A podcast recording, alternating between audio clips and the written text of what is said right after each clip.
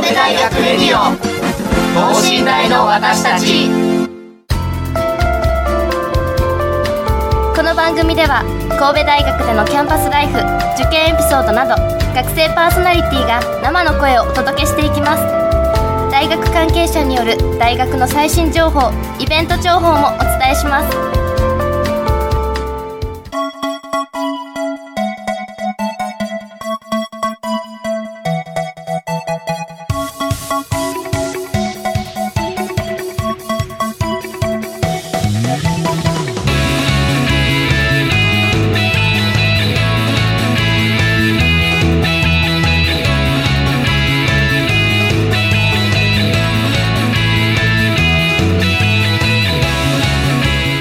こんばんは。文学部4年の小林優奈です。さあ、えー、と本日放送日が7月5日ということで2日後が7月7日は七夕ですね。私もつい最近まで七夕の存在は忘れておりましたがやっぱりなんか夢とか願いとかをこうだんだん大人になるにつれてそんなもん願ったってどうしようもないわみたいなあのいじけ具合がだんだん増してきたのであまりにも夢がない人になってきたんですけれどもやっぱりあの最近ちょっとだけ子供心をくすぐられること機会がまあ多少あってあの生きる原動力には大事だなとしみじみと思いました。皆さんもそういうことはぜひ大事にして大人になってください。さあ、えーということで今週はですね図書館職員さんに聞く大学図書館活用法ということでテーマにお送りします。大学の図書館ってねなんか高校とか中学だと学内に学内のどっか廊下歩いて教室にポンとあるっていう感じなんですけどなんか独立してるなって私は来てから驚きました。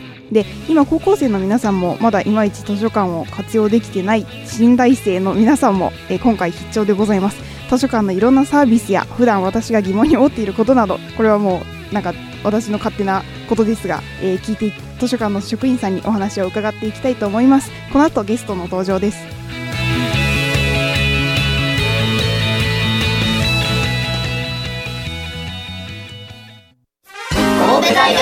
オ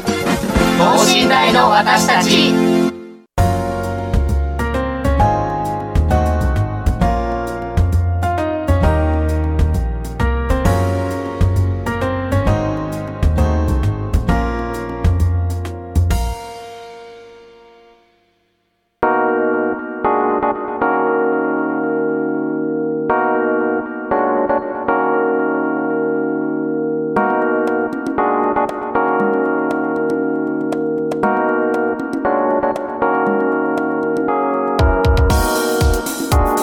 それではゲストの方にご登場いただきますお願いしますはい、えー、情報サービス課総合国際文化学サービス課会の係長の三谷拓也です。よろしくお願いします。よろしくお願いします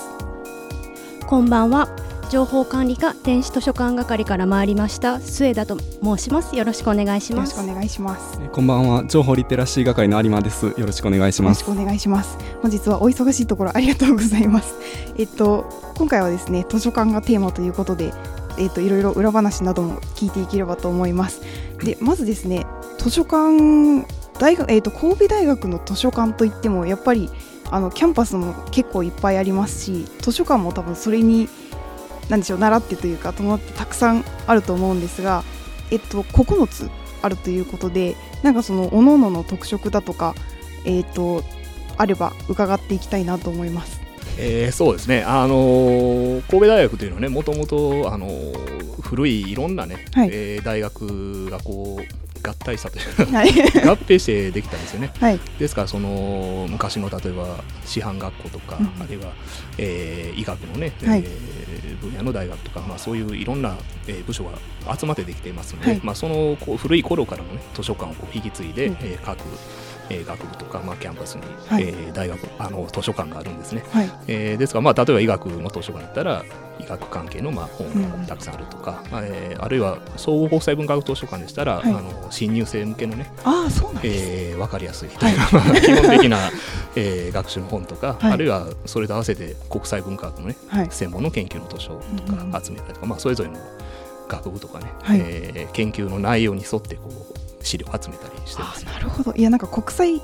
文化学部図書館はあの私もよく利用するっていうかなんか結構一番本があるなっていう風に感じるので何を基準に揃えてるんだろうっていうのは気になってたんですけど新入生向けっていう感じなんですね。そうですね。あのー建物は一つなんですけど、はい。そこに総合図書館とはい、国際文化図書館があ合体してできてるというもうそういう仕組みなんですね。それで総合図書館っていうのは主に、そういう新入生の方とあか、えーなるべく分かりやすいとか、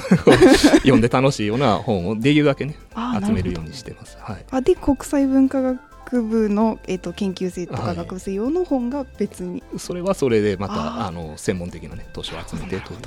とにしてます。はいでえっ、とあのすみません。私が一番聞きたかったことをもうここで出してしまうと思うんですが 今その9つ図書館があってでえっ、とおのおのその研究所専門書っていうのが置いてあるっていうふうに、えっと伺ったんですけれども私は今文学部で漫画の研究をしていてでそれのけんあのそれのもうこれは読んどかなきゃだけダメだよみたいな研究所がなぜか開示科学部にあるっていうなんか 大変な体験をしたんですけどあれはなんかどういうなんでしょう基準で選あの本を揃えてるんですか？おのおのの図書館は。えーとですね、あのー まあ、予算の話をするとね、はいあのー要するにうん図書館の予算とそれぞれの研究はい家の予算をいただけるんですよね。はいえーそれ図書館の予算っていうのは、まあ、職員が、はい。あの選書担当ということではい。選ぶ、あるいは、まあ、あの先生方にはい。選んでもらうほうほうほう。分があるんですね、それぞれあります。まあ、先生方は割とね研究とか、うんまあ、そういう じご自分の研究分野そうですよね。のあの難しいという、はい。そういうものを選ぶ傾向なんですけど、まあ、はい。職員は割とあのそういう新入生向けとかなるべくこう楽しそうな本とかこう、はい。頑張って選んだりをしてますので あまあ、開示科学部開示科学の図書館にまあそういうちょっとね あ。あの漫画の本があったり、はい。まあ、そういうあチョイスをしてるこことともあるなんですね。ああなるほど。あで私なんかこのこの前というかちょくちょくそのポスターとかで見かけるんですけど学生選書をなんかうんうん。やってらっしゃいますよね、あれはどういうものなんですか？えーツアーですかね。ですかね。はい、あのーあれはですね、まああのー毎年20名、はい。あのー応募をしていただいて、はい。まあ、一緒に本屋に行くんですね、ほうほうあのー純駆動書店はい。行きまして、まあ、はい。そこで、あのーお一人大体2万円ぐらいで、あのー本屋でねはい。ご自分の買いたい本を選んでいただいてそれを図書館の蔵書として、はい。えー入れると、まあ、そういうツアーですね。なるほど。はい。それは何でもいいんですか？まあ。何でも選んで大丈夫なんですか？まあ、選んでいただくのはね、はい。選んでいただいて、はい。まあ後で、うんちょっとこれはっていうのはあのご遠慮していただいて。はい、ちょっと後で職員が うまく分けますので。これはダメかなって言って。うんちょっと厳しいかなあのあれですか？学生さんたちは皆さん面白い本とかやっぱり選ばれたりとかします？か、ええなんか印象に残ってるものとか？印象の もしありましたら。難しい。いや結構皆さん真面目というか、はい。そんなえこんな本ちょっとまずいなっていう本逆に少ないですね。あ皆さん割本と当あの熱心にはい。あの研究自分のねご自分の研究の目的の本とか、うんうん。あの選んでくれてます。あの変な本。ちょっと難しいうんあのすごい真面目に一生懸命、はい、選んでいただいてます。あすごいいいですね。ぜひ皆さんにも。ああお願いします末田さん。もし、はい。あのどんな本が過去に選ばれたのかなっていうのが気になる方は、あの私たちブクログのページにアカウントを持っていて、はい。そこで毎年どんな本を選んだか、はい。あとコメントもある場合はコメントも合わせて載せてるので、はい。ぜひあの神戸大学附属図書館学生選書ツアー選書図書っていうページをご覧いただければなと思います。はい。ちょっと見てみます。面白い本がある。こんなん選んだのっていうのがもしかしたら発見できるかもしれません。えではですねあありがとうございます。私の長長年のでも、まあ、23年ちょっともやもやしていた あの選書の仕方が分かってすっきりしました。ではですね、えー、と図書館の設備についてちょっと設備というかあのーまあいろいろ書庫とかあと、ラーニングコモンズっていうものもあったり図書館によってはグループ学習室っていうものがあったりとか、えー、としますがもしそれらというか私が一番なんかなんでしょうちょっと聞いてみたいなと思うのは多分各図書館に書庫ってあると思うんですよ。でえっと私が所属している文学部の一番近くにある人文科学図書館っていうところの書庫はもうなんかえっと なんて言うんでしょうフラットなっていうかまあまあ、そのそもそも、入れる。はい、図書館が1階建てっていうのもあるんですけどなんかスッと入れるところにありますけど社会科学系とか、あと,、えっと国際文化学もですよね、なんかすごいあの階層があってで社会科学系は特にこうダンジョンみたいな感じですごいもうあ あのあそこ行った時は楽しいと思いながらこう巡っていくんですけどなんかそういう図書館の楽しみ方みたいなのでちょっという方向でお聞きしていこうかなと思うんですけど何かこう、えっと働かれていてこういう楽しみ方もあるよとか別に本を探しに来なくても意外とこれ楽しいかもしれないっていう部分とかってありますか？ああそうですね。まああの書庫の中は社系の書庫なんかは特はい。に社会科系図書館の書庫は、そもそも建物が3つ連なってて、それぞれが6層建て6層建て5層建てみたいなすごい、どこに通路があるかなみたいな感じになってますけど、まあ、そこをふらふら歩いてみてこはい。う古い本だとか、まあ、中国のね中国のなんか昔の本だとか探してみるのも面白いかなとは思いますし、まあ、割とあの電子関係のサービスなんかもしているので、例えば国立国会図書館の送信サービスっていうのがあって、それであの国会図書館が持ってるまあちょっと古めの本とかはい。を公開してるのそれ見に来るとか音楽を聴きに来ると音楽を聴き音楽を聴けるサービスもあって、はい。へー。えっと何でしたっけ？ねえー、あの歴音は力音もそうですね、はい、あれだ。思い出せない。あナクソス。ナクソス。ナクソス。えー。ナクソス。ラミュージックラリスラリーですね、はうんうん、とかっていうのもある、まあ、図書館内でしか、えっと力音とか確か聞けなかったと思うので、まあ、そういうのを聞きに来るとか歴史的な音声聞きに来るとかっていうのも面白いかなと思います。ありがとうございます。で今、えっとデジタルの話が出ましたけれどもその電子系は末田さんがご専門だとお聞きしたんですが、えっとどうまずどういったお仕事になるんですか電子って。そうですね、はい。あの図書館の電子的なサービスって主に2つに分かれると思います。はい。一つはあのいわゆる電子ブックとか、は電子ジャーナルと呼ばれているものを買って整備する部署があるんですね。はい。でもう一つが私が所属している電子図書館係という係です。そこでは主に神戸大学の貴重な図書とか資料をデジタル化して、はい。インターネットで一般公開するっていう、はい。お仕事をしています。あの主にあのデジタルアーカイブと私たち呼んでるんですけど、はい。あの貴重書江戸時代の貴重な本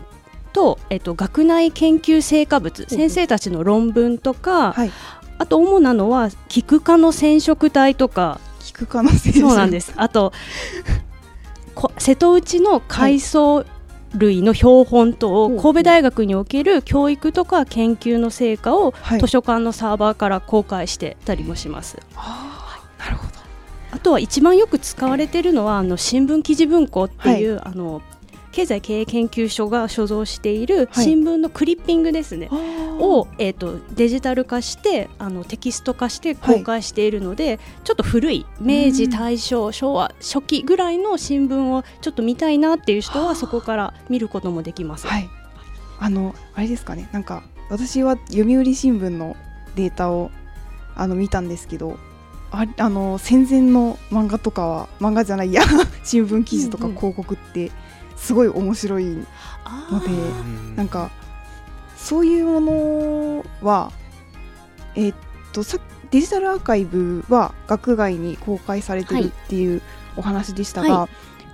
図書大学図書館のサービス全体というかの中で、えっと、学外の方でも使えるよっていうサービス他にもあるんでしょうか？入館していただくだけならはい。どの図書館も入っていただけますし、そのさっきちょっとちらっと出てきた開示科学図書はい。館と総合国際文化学図書館は学外の方でも、えっと、利用登録して本の貸し出しなんかもできしていただけますそうね。なんですね。うん。なるほあとは卒業生でしたら、はい。あの卒業生貸し出しカードっていうのが作れるので、どはい。卒業した後も神戸大学の図書館で本を借りることはみんなできます。なのでできます。あできます。はい。よかった。いやなんかあのーそうなんですよ今だからやってる研究とかをなんで卒業した後にでも気になるなって思った時どうしようって思ってたんですけどあ良かったです。利用利用できるのであれば全然やっていこうと思います。ありがぜとうございます。ひ作ってみてくださ。はい。いありがとうございます。でえっ、とですねどうしようかな。なんかいろいろ聞きたいことがあったんですけどあのーなんか学習サポートっていう文字が、えートーク案っていうあのメモみたいなのに載っているんですがその、まあ、ちょっと割と抽象的な言葉なので学習サポートっていうと何をしていただけるんでしょう？えっとまあいろいろあるっちゃあるんですけれども、はい。一番、まあ、メインでこう対面とかでやるのはレファレンスサービスって言って、まあ、利用者さんの質問はい。に答えるっていうサービスで例えばまあ簡単なのだったらほこの本どこですかとかから始まって、なんかこういう統計データを探してるんだけどとかこういう論文書くのに必要な情報を探しててここまで調べたんだけど、他になんかいい本とかないあいい情報とかないかなとか調べ方ないかなとかっていうのがまあ多分メインの学習サポートになるかなとはい。思います、あとはまあそれに関連してえっと、ウェブサイトの学習サポートだったかなっていうページがまさにそのズバリのページがあって あそうなんですよ。そこにまあイベントで例えばはい。ガイダンス、うんまあ雑誌のさ論文の探し方こうですよとか、こういうデータベースこうやって使うんですよみたいなお知らせだったりとか、まあはいあとはこういう資料こうやって探してねみたいなのもリストアップした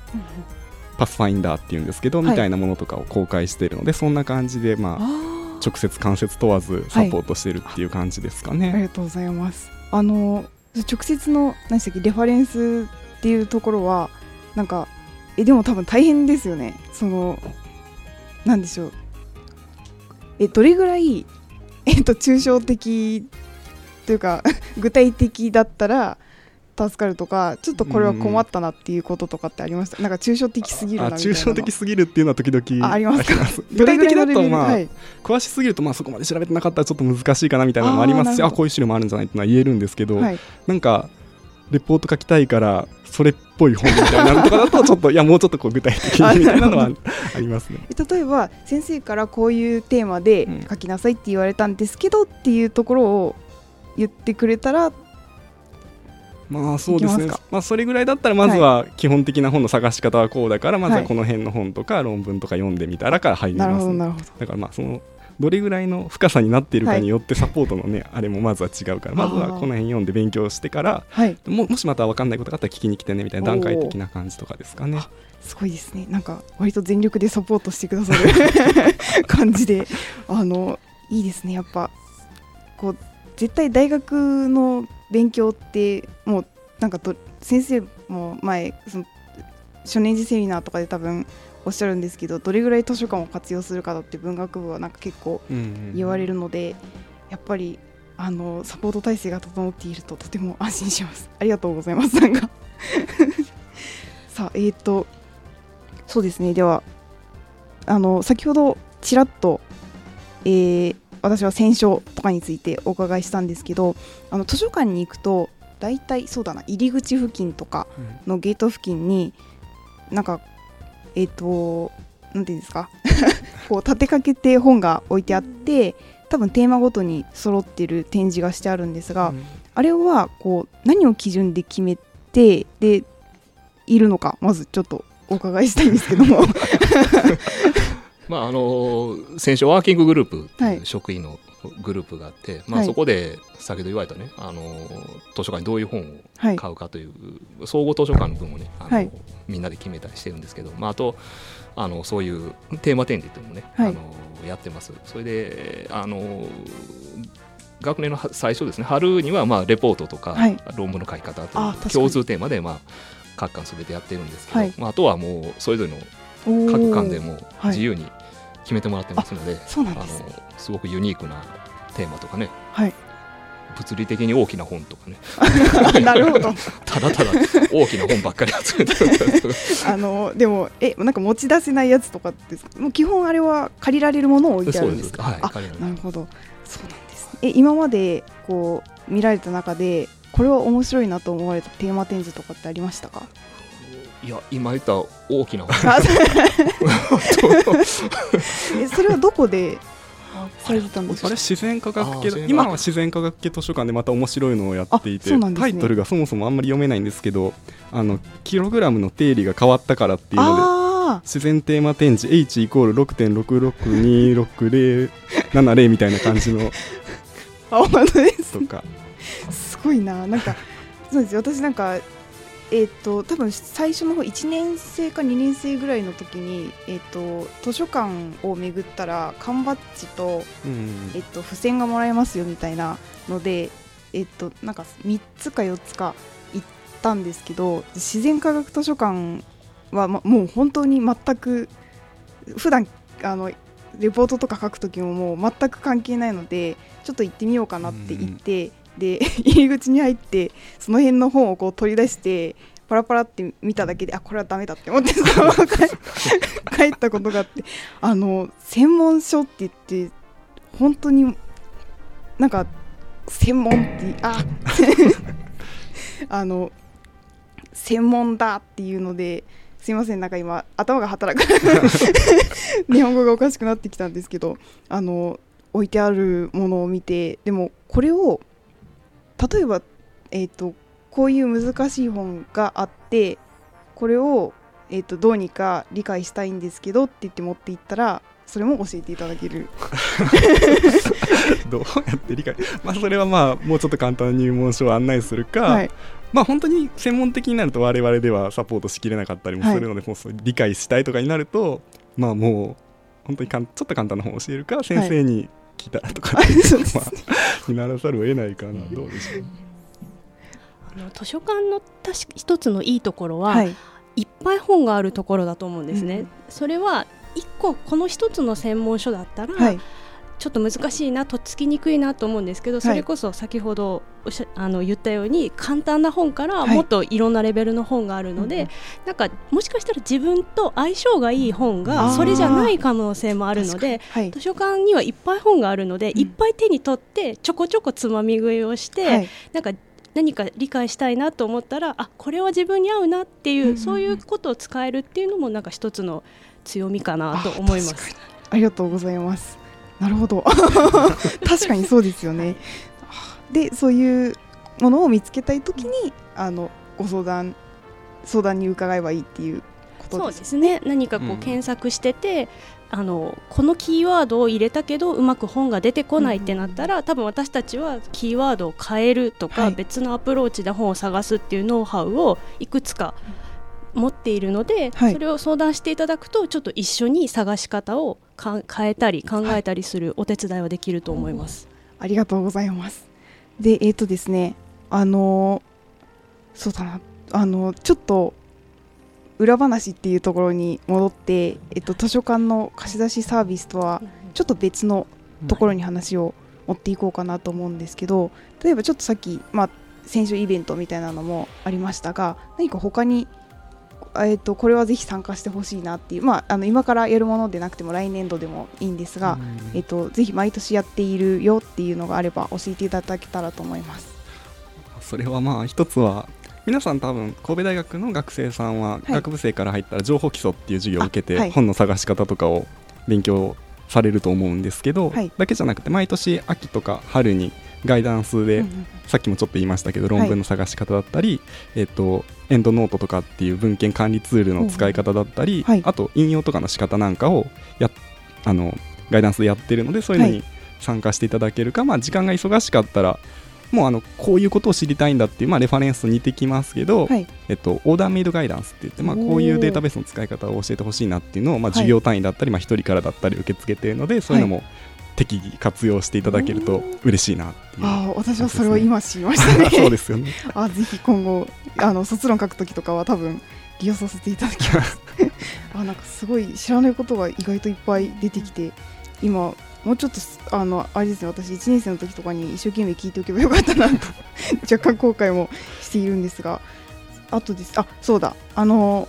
大学の広報課にはウリボーっていうキャラクターが今いますけれども図書館にもウリコっていううん。キャラクターがいますよね。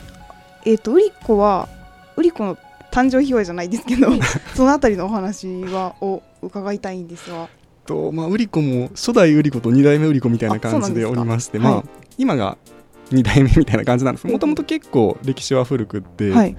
2000年前半ぐらいでしたかねに、はい。まあ、職員が書いたのが一時期生息してたんですけど、はい。またあのちょっと別の職員が入ってきた時にまたはい。デザインが一新して今のコロコロっとした丸っこい可愛い売り子がおりまして、まだぬいぐるみとかはあんまりないんですけど今はい。机の上にウリ坊の大きいぬいぐるみとちっちゃいぬいぐるみがあって、はい。あウリ子の編みぐるみ持ってきたらよかったなと 思ってるんですよね。あれはもう各図書館にいるんですか？いやえっとぬいぐるみがってはないですね。ないんですね。もう職員が手作りなので ツイッターとか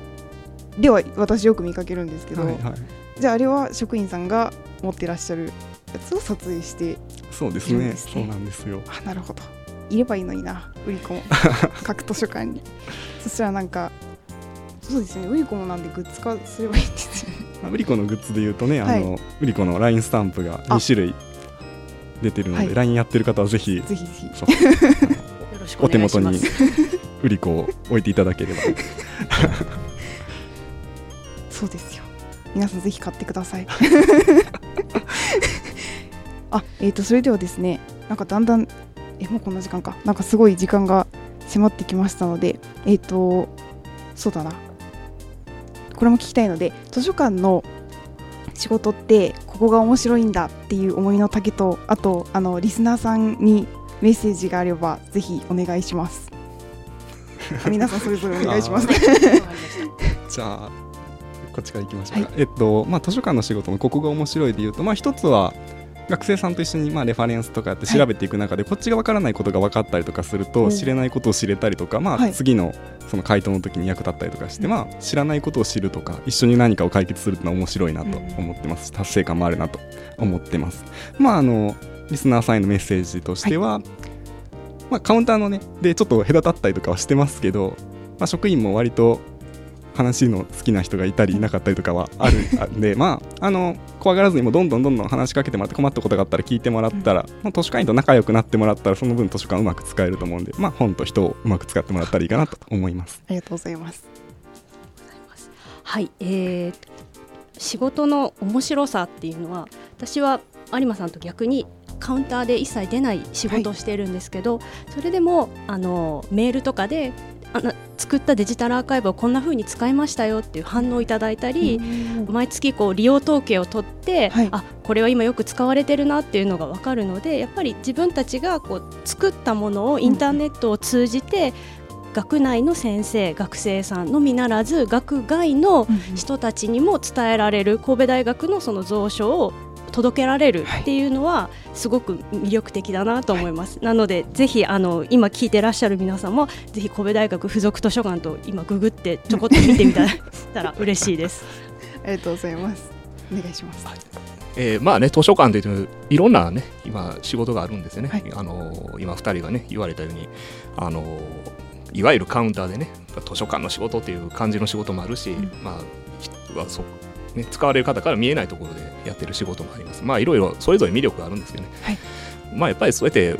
結局我々サービスですかね一種のあの何かこう皆さんに役立つことをしてああのありがたいとかね嬉しかったって言うてもらえるのが一番我々も嬉しいので、はい、それでどんどんどんどん図書館を使ってほしいですね、はい。あの図書館を使う人が増えればあの予算もたくさんついて 図書館が立派になっていきますので。ぜひ皆さんに使っていただきたいと思います。ありがとうございます。それでは本日は、えっと図書館職員の三谷さん、末田さん、有馬さんをお招きしてお話を伺ってまいりました。あお忙しいところありがとうございました。ありがとうございあましたりがとうございました。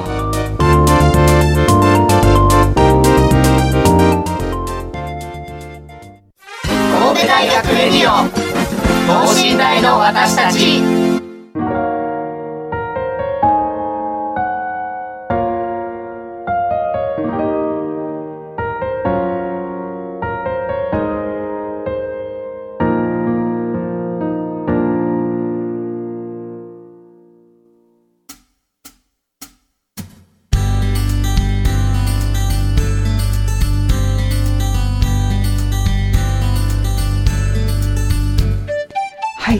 時間がないので一言だけあの奥が深いです。